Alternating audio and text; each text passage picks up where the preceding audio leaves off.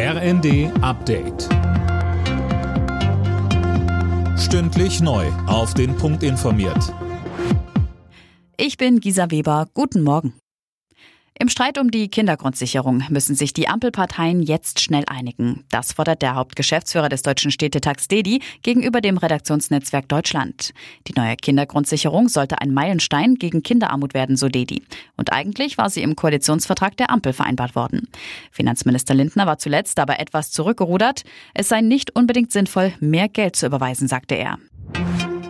Mehr als 10.000 Menschen laut Polizeischätzungen haben an einer umstrittenen Ukraine-Demo in Berlin teilgenommen.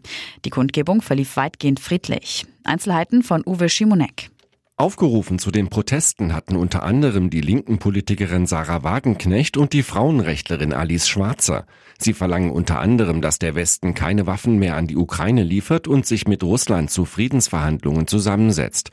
Kritiker werfen unter anderem Wagenknecht vor, sie verharmlose den Angriffskrieg Russlands.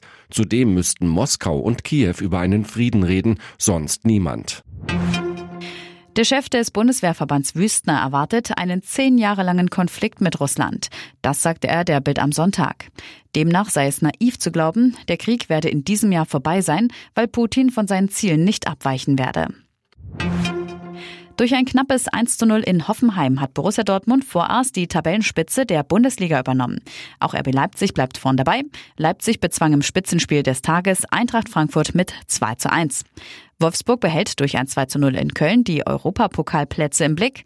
Außerdem gewann Bremen gegen Bochum 3 zu 0 und Hertha BSC bezwang Augsburg 2 zu 0. Im Abendspiel holte Schalke ein 2 zu 1 gegen Stuttgart. Alle Nachrichten auf rnd.de